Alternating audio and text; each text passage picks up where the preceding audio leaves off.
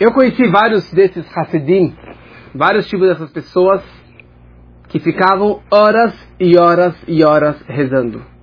Quando eu estava, logo que entrei na Yeshiva, tinha 12 anos, veio um grande Hassid, uma pessoa que era um bem unido Tani, uma pessoa muito espiritualizada, que ele chamava Ravraitik. Ele tinha uma barba comprida, mas uma face, um brilho, uma santidade. E ele passou um Shabat com a gente na Yeshiva.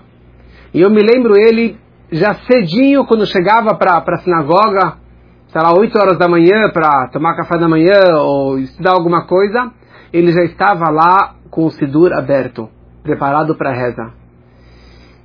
A gente acabou a reza toda, meio-dia, meio-dia e meio, ele estava no comecinho da reza. A gente foi, almoçou, ficou horas lá depois no Farbrengen, se reunindo com os amigos, e ele ainda estava lá rezando e rezando e rezando, acabou de rezar umas quatro, cinco da tarde, e já quando já estava acabando o Shabat, ele veio lá, fez o Kiddush, lavou as mãos, fez o Amossi e se reuniu com a gente. Essa é uma, uma imagem que ficou gravada na minha cabeça dessa de uma pessoa que realmente está totalmente dedicada às orações.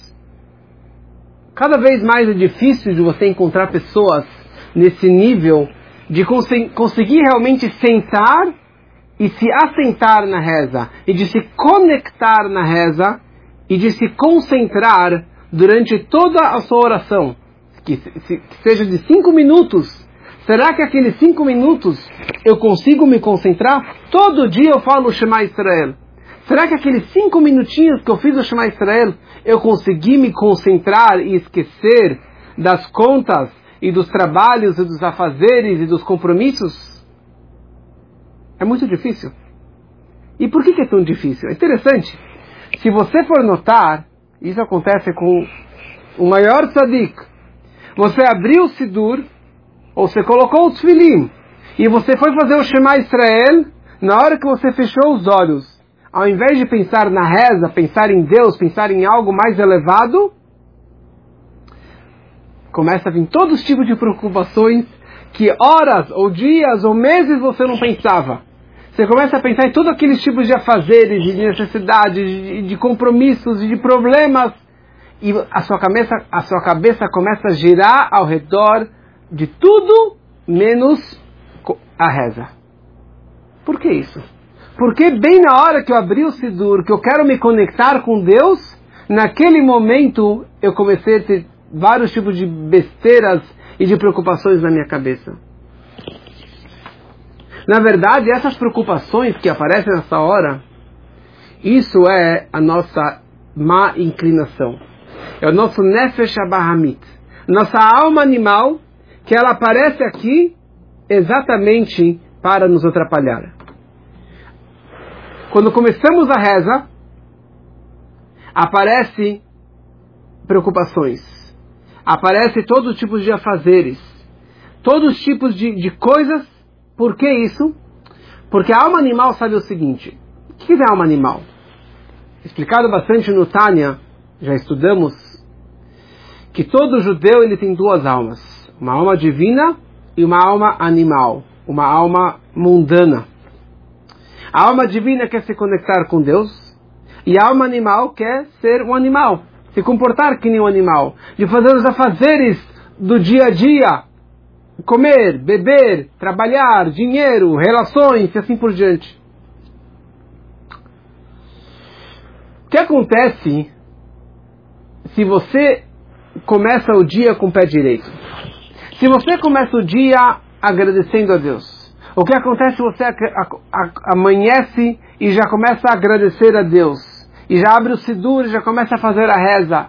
E você pega a reza e mergulha nela e agradece a Deus e pede para Deus e consegue fazer tudo aquilo com tanta concentração, como que vai ser o seu dia todo? Como que seria o dia? O que, que vocês acham?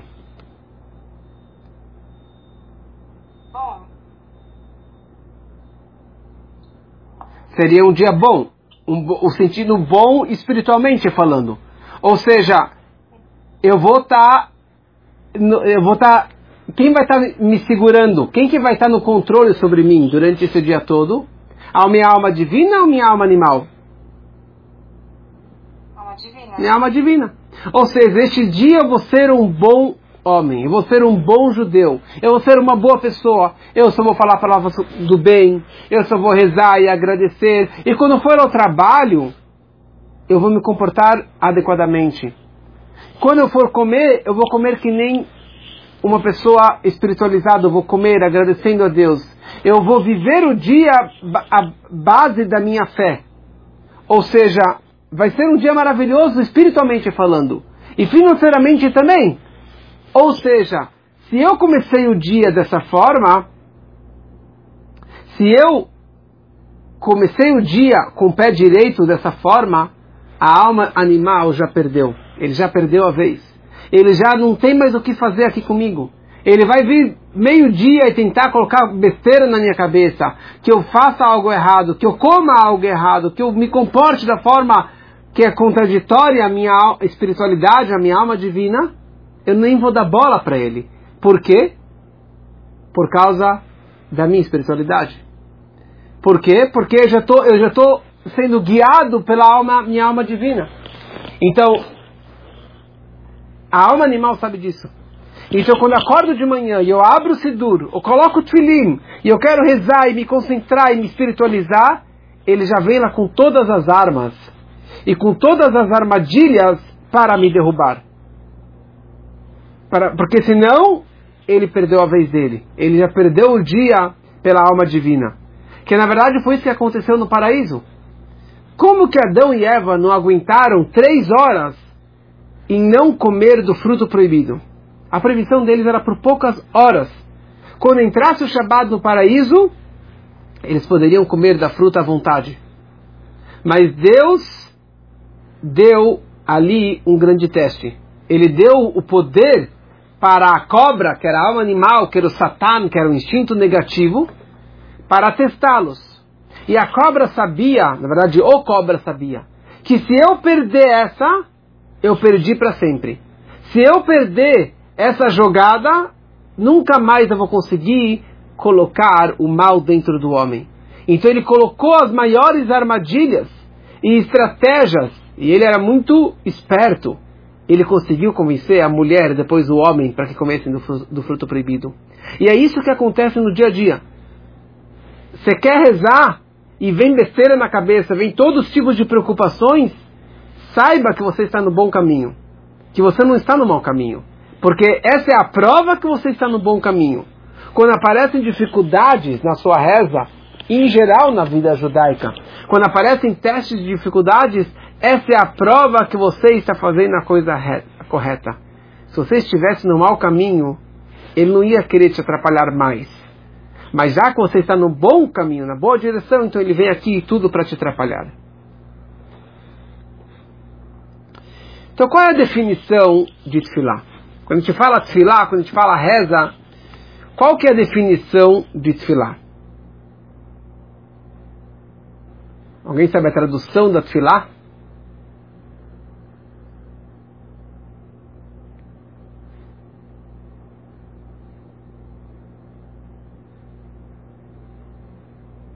Qual, qual é o intuito da tefilá? Alguém quer falar? é se conectar com a chama? De se conectar com Deus. Ok.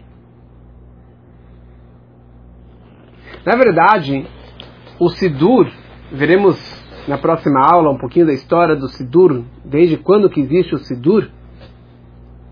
É, mas todo o, o intuito da reza tem um sábio que dizia a seguinte frase: Animit palel kedat zeatinok. Eu rezo que nem esse tinok. O que quer dizer tinok? Bebê. Que nem uma criança. Quando uma criança está com sede, ela chora. Eu quero beber. Ela está com fome, eu estou com fome. Me dá comida. Ele quer bala, ele chora pela bala. Então faz, dizia esse grande sábio, para mim a reza significa exatamente que nem para a criança. A criança ela quer, ela pede. Quando eu preciso, eu peço para Deus.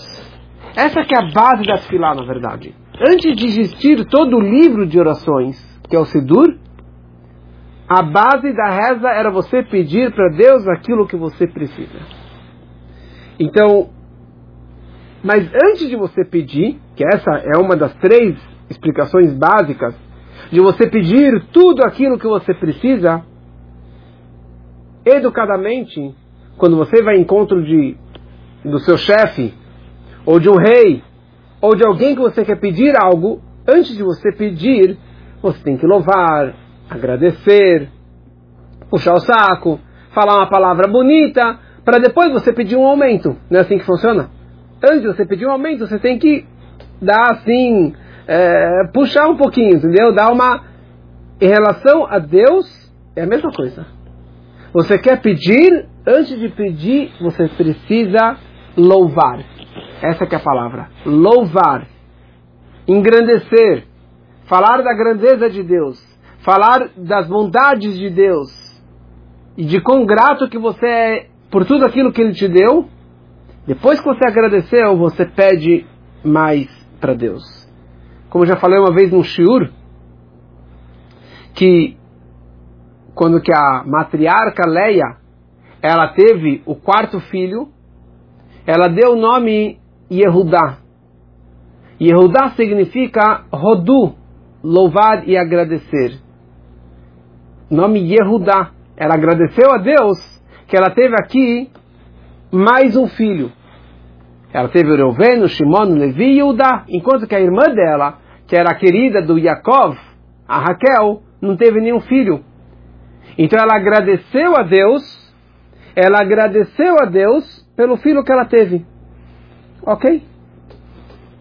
Ela agradeceu a Deus pelo, pelo, pelo, pelo filho que ela teve. Fala a Torá, Vatamod Miledet, ela parou de ter filhos.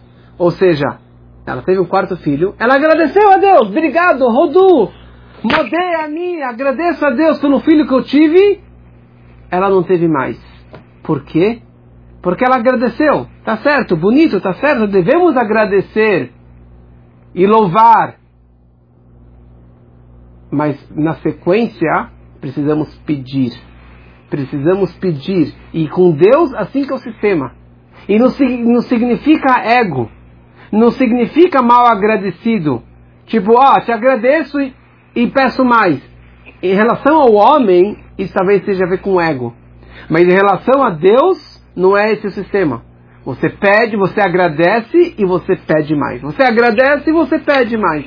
Porque, como já expliquei naquele outro shur, se você só agradecesse, é que nem você falar, ah, obrigado, ó, obrigado que você me deu isso, aquilo, mas eu posso me virar sozinho. O fato é que eu não te pedi mais. Eu agradeço aquilo que você me deu, mas eu não preciso mais porque eu posso tomar conta de mim mesmo. Eu consigo tocar minha vida. Se eu agradeço e na sequência eu peço mais, significa que eu agradeço de verdade que tudo aquilo que eu recebi, eu estou agradecendo. E a prova disso que eu tenho essa humildade e que eu não, nenhum momento eu penso que isso aqui é só eu, é que eu estou te pedindo mais. Eu estou te pedindo mais porque eu preciso mais. E o sistema com Deus assim que é. Deus ele espera os nossos agradecimentos e na sequência os nossos pedidos. E Deus ele dá de acordo com nossos agradecimentos. Você agradeceu, você reconheceu Hashem, ele te dá mais ainda. E assim que é com seu filho. Se seu filho só te agradecesse e não te pedisse mais, não sei se você dar para ele de novo. Porque ele sabe, por que ele te pede mais? Porque ele sabe que ele só ganhou aquele presente porque você deu para ele, você é o provedor dele. Então esses são dois assuntos básicos de todo o conceito da Tfilá. O terceiro, que é a sequência disso, é você agradecer. Você realmente agradecer a Deus por tudo aquilo que Ele te deu. Então você elogia, você fala sobre a grandeza de Deus e a bondade de Deus. Depois, número dois, você pede aquilo que você precisa. E depois, número três, você agradece novamente. De acordo com a Torá, não tem nenhum momento, nenhuma hora específica para você fazer as orações. E também não tem nenhum texto específico para as orações. A Torá simplesmente fala que você, uma vez por dia, você precisa fazer isso aqui com Deus. Você precisa louvar, pedir e agradecer. Louvar, pedir e agradecer. Quem estipulou, estipulou esses três horários específicos, manhã, tarde e noite, Minchai e Arvit, foram sábios, como veremos aqui na próxima aula.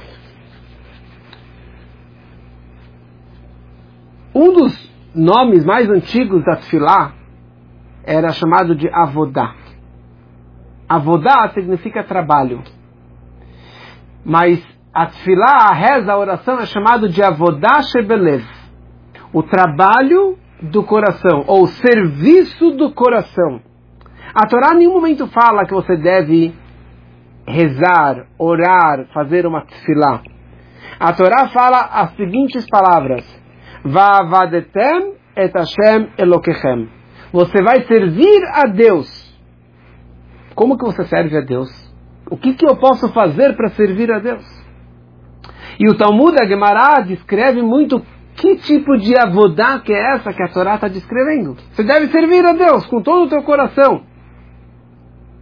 Então os sábios eles explicam, na verdade, que serviço aqui significa o serviço do coração. Qual é o serviço do coração? Qual é a forma que eu sirvo a Deus com o coração? Isso é através das rezas, é através das orações. No momento que você trabalha com o seu coração, que você agradece a Deus com seu coração, você sente amor a Deus por, com seu coração, essa é a forma que nós estamos realmente nos conectando a Ele e agradecendo a Ele e servindo a Ele. Esse é o serviço divino. Então, qual é na verdade todo o poder da Tfilá, o intuito da Tfilá? Isso vamos entender baseado na palavra Tfilá. O que significa Tfilá? Alguém sabe o que significa a palavra tfilá? Da onde que veio essa palavra tfilá?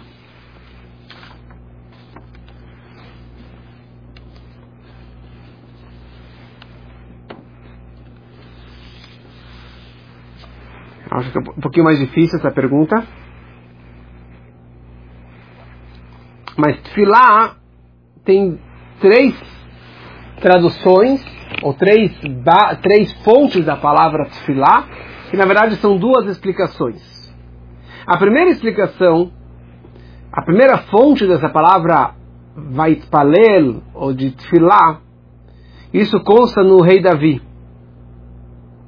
O rei Davi ele descreve nos Salmos uma frase ligado com um homem na Torá que se chamava Pinchas, que era neto do Aharon, sobrinho neto de Moshe, quando que ele teve que matar um líder da tribo de Shimon que estava tendo uma relação com uma mulher proibida, com uma midianita. Então o rei Davi descreve a frase Vayamod Pinchas Vayefalel. Pinchas ele ficou de pé e ele Yefalel. Yefalel não quer dizer que ele rezou, e sim que ele fez um julgamento. Ele analisou a situação deste líder da tribo judaica, da tribo de Shimon, que estava pecando, tendo uma relação em público com essa midianita, ele vai falel. Ele fez uma, uma autoanálise, ele fez um julgamento para saber como ele iria se comportar naquela situação. Ou seja, essa é a primeira shoresh, a raiz dessa palavra tefillah. Daqui nós vemos que, na verdade, um dos conceitos básicos da tefilá, da oração, é o julgamento. Ou seja, é o momento que você está de pé, que nem o Pinchas estava de pé, perante Deus. Naquele momento eu estou pedindo a Deus dinheiro, saúde, casamento, filhos, tudo que eu preciso, cura, alegrias, Mashiach. Mas naquele momento eu estou sendo julgado. Mas antes que eu estou sendo julgado, eu devo fazer um julgamento para mim mesmo. Será que eu mereço tudo isso que eu estou pedindo? Se eu abro o Sidur, eu chego no Shumanai Sre, certo? Na reza silenciosa, que são 13 é, é, que são 19 bênçãos. Eu estou pedindo, pedindo saúde, pedindo dinheiro, pedindo comida, pedindo Mashiach, pedindo ajuda, pedindo sabedoria. Peço, peço, peço. Mas será que eu mereço tudo isso? Será que eu fiz por merecer tudo isso que eu estou pedindo aqui? Então essa é uma hora de uma auto de um, de um auto julgamento, julgamento próprio, ou seja, será que realmente eu estou servindo a Deus da forma correta? É um avodash belev, é um serviço do coração, é um trabalho que eu vou fazer no meu coração para minha uma autoanálise para ver se realmente eu mereço isso que eu estou pedindo. A segunda tradução de tefillah significa connection, ou significa uma junção de forças. Quando que a matriarca Raquel deu a sua serviçal para casar com Jacó, e ela teve um filho. Quando ela teve esse primeiro filho, ele deu, ela deu o nome para ele de Naftali. Aí que surgiu, surgiu o nome Naftali. Por que, que ela deu esse nome de Naftali? Porque ela falou, agora eu me conecto com minha irmã Leia. Até agora minha irmã Leia tinha vários filhos e eu não tive nenhum filho. E agora minha serva teve um filho, então agora eu me conectei, eu atingi a minha irmã. Porque agora, na verdade, eu estou junto com ela. Filar é o momento de conexão. É o momento de você se conectar com Deus. De você criar meios de conexões com Hashem. E na verdade tem uma outra frase que representa essa mesma ideia de Tofel Klicheres, uma pessoa que está fundindo um jarro de barro. Ele está criando um jarro de barro. Ou seja, ele está juntando toda a lama para criar esse jarro perfeito. Esse que é o trabalho da Tfilah de você se conectar com Deus. E a pergunta é: como é que eu me conecto com Deus? Simplesmente falando blá blá blá, falando as rezas, Shema Israel, Rodul Hashem, e todo o Sidur que nós falamos todos os dias, cada um, quanto que ele fizer, mas todo dia precisamos fazer alguma reza para Deus, isso é o momento de me conectar com Deus? Como que eu me conecto com Deus? Simplesmente falando palavras de um Sidur. A nossa alma, nossa alma judaica, que é chamada alma divina, por ter esse nome de Nefesh Elokit, ela é um pedaço de Deus. Por isso que ela tem esse nome, alma judaica, alma divina, que é um pedaço de Deus. Ou seja, naturalmente, ela já está conectada com Deus. Antes que essa alma desceu dentro do meu corpo e se conectou com o meu corpo, a minha alma ela já estava conectada com Hashem. Só que o que? No momento que a minha alma entrou de, dentro do meu corpo físico, com os afazeres e as preocupações mundanas e físicas, então o corpo, que é uma casca, acabou encobrindo a minha alma judaica. E eu acabo esquecendo. Muita gente acaba esquecendo que ela tem essa alma divina e que ele é judeu e ela está adormecida dentro dele. Então, ela não sente mais a paixão por Deus. Ela não se sente mais conectada com Deus. Ela nunca desconectou, porque uma alma nunca vai se desconectar da sua fonte. Mas eu, meu corpo, a minha casca, o meu mundano, o meu físico acabou me desconectando, ao meu ver, de Deus. Então, a alma, ela caiu numa armadilha dentro do meu corpo. Ela se sente conectada com Deus, mas o que eu posso fazer? O meu corpo, as minhas preocupações, o dinheiro, os prazeres, a comida e o dia a dia, acaba me afastando da minha espiritualidade. Acaba perdendo a minha sensibilidade por, por Torá, por mitzvot, por uma sinagoga, por ajudar uma outra pessoa.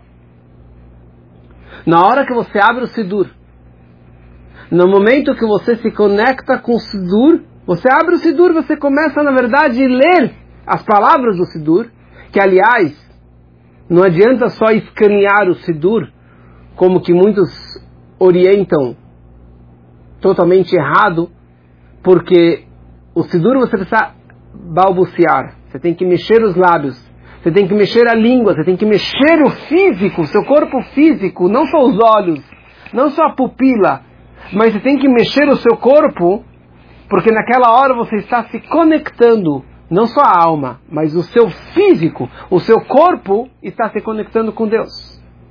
Por isso que muitos, na hora que rezam, eles estão lá chacoalhando, estão se movimentando, o tempo todo estão em movimentos. Por que isso? A pessoa entra na sinagoga, mesmo que ele não sabe o que ele está rezando, mesmo que ele não é religioso, depois de alguns dias que ele já está na sinagoga, você pode perceber que ele já está lá, também lá, chacoalhando. Ele fica preocupado, vou ficar religioso porque eu começar a chacoalhar na sinagoga. Por que as pessoas chacoalham? Por que as pessoas balançam tanto na sinagoga? Ou também na hora que estudam Torá?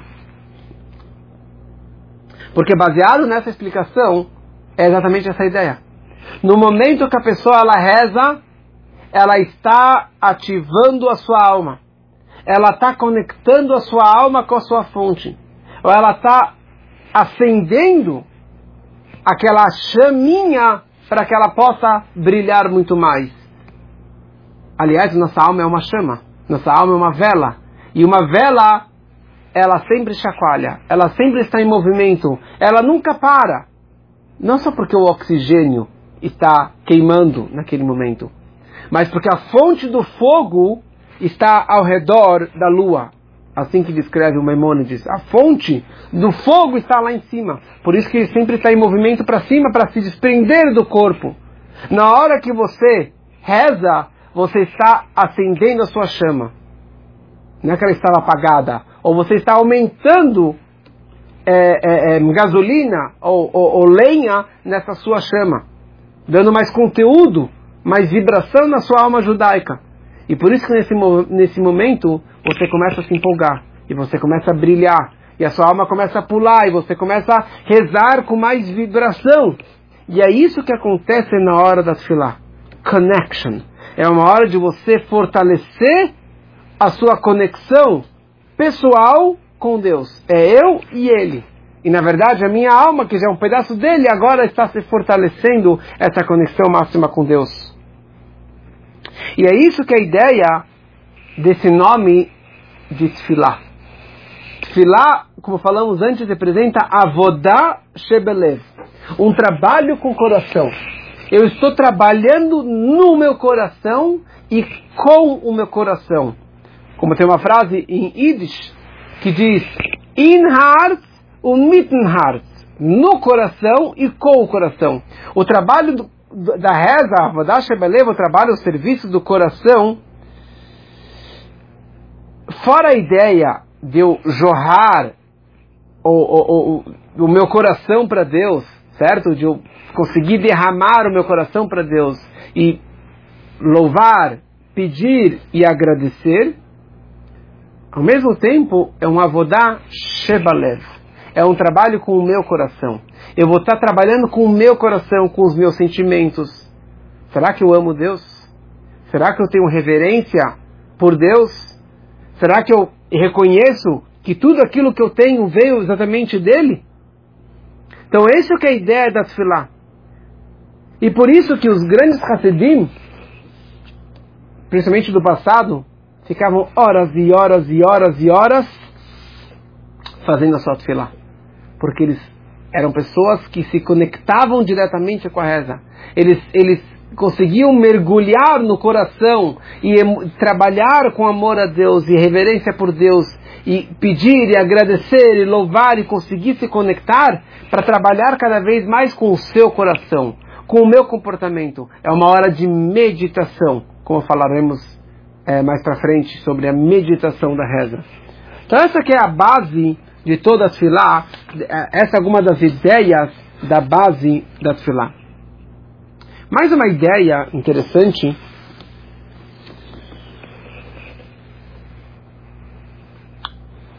como falei, antigamente não havia o Sidur, e toda a ideia das três orações estão conectadas com o trabalho que era feito no templo.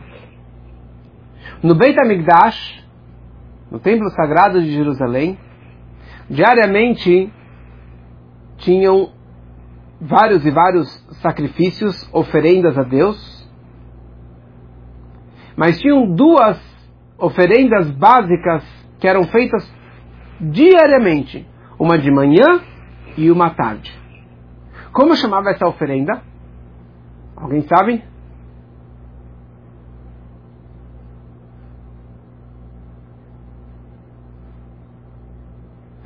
Essa oferenda chamava o Korban Tamid. A oferenda, a oferenda constante. Constante significa que toda manhã era trazida essa oferenda, esse sacrifício, e toda tarde era trazida essa oferenda. E junto com isso tinha o trabalho dos Koanim fazendo esse trabalho, e os Leviim, a tribo de Levi, cantando e tocando instrumentos musicais. Era todo um trabalho espiritual. Hoje nós não temos mais essas oferendas. Não temos mais esses sacrifícios, não temos mais o templo sagrado. Então como que nós fazemos aqui na prática? Nós fazemos isso através das orações. Nós fazemos a oração da manhã e a oração da tarde. Shacharit e Mincha. Shacharit tem a ver com a oferenda da manhã e Mincha tem a ver com a oferenda da tarde. E o Arvi tem a ver com os restos das oferendas que eram trazidas de noite, que na verdade é menos importante do que as duas oferendas da manhã e da tarde.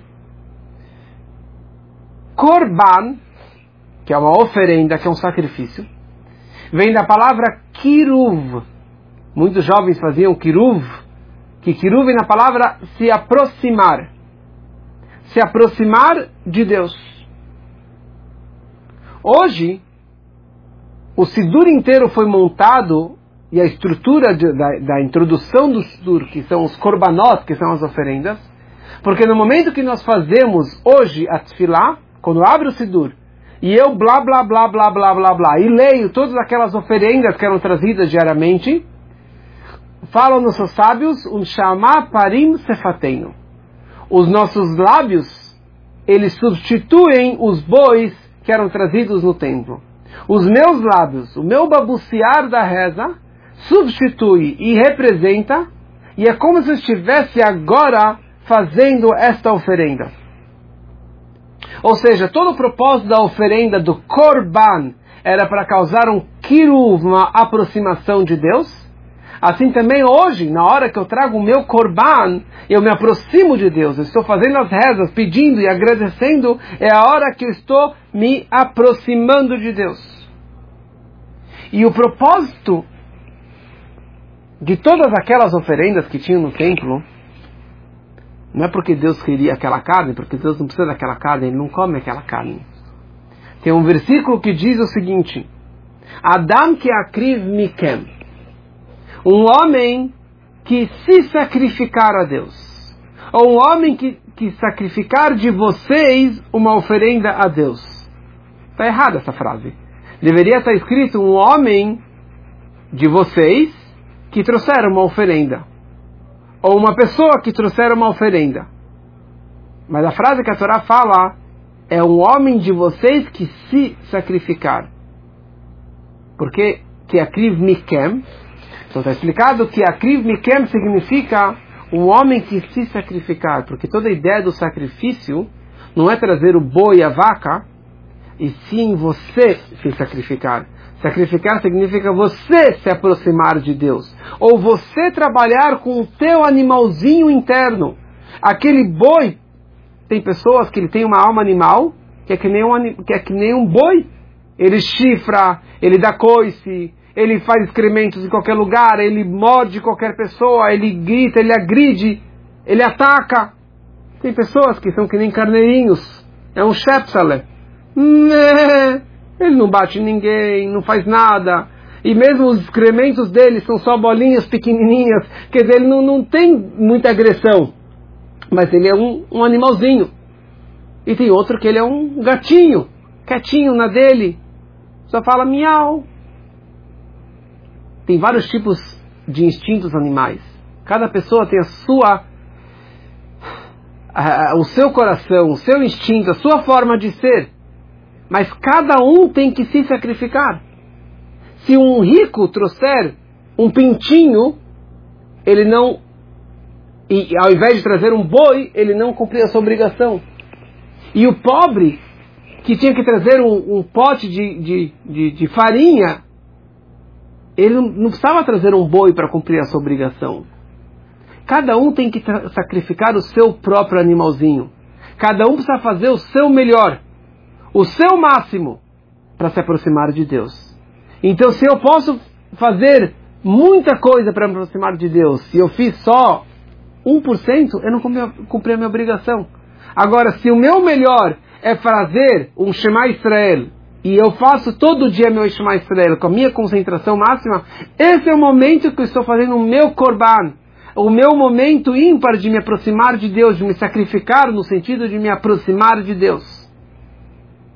Se eu fizer melhor, se eu fizer mais, melhor ainda. Mas se eu fizer pouco, eu não estou cumprindo a minha obrigação. E eu não estou trabalhando com o meu mau instinto. Eu não estou realmente me aproximando de Deus. Você quer se aproximar de Deus? Você tem que realmente abrir o Sidur e fazer a Tfilah. Então esse que é o intuito da Tfilah, de você se aproximar de Deus. Então essas são algumas ideias básicas sobre o Sidur.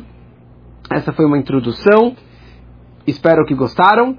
E semana que vem daremos sequência neste mesmo horário sobre mais alguns assuntos sobre a Tfilah. Aguardamos vocês lá, se Deus quiser.